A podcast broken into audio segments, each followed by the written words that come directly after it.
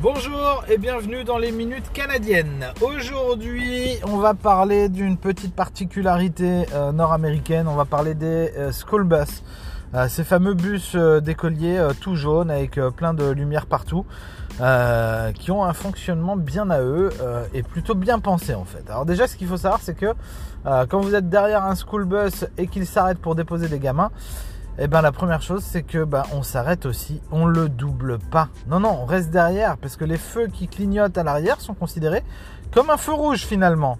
Donc on s'arrête et on attend que ça passe. Euh, à savoir que c'est la même chose quand vous arrivez en face d'un school bus.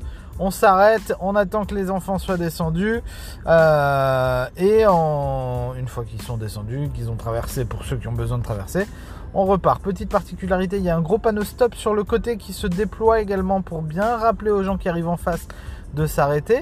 On a une barre à l'avant du bus qui va se déployer pour forcer les enfants à avancer, à traverser euh, plutôt à 2 mètres devant le bus que juste euh, coller au bus euh, au risque que le chauffeur ne puisse pas les voir.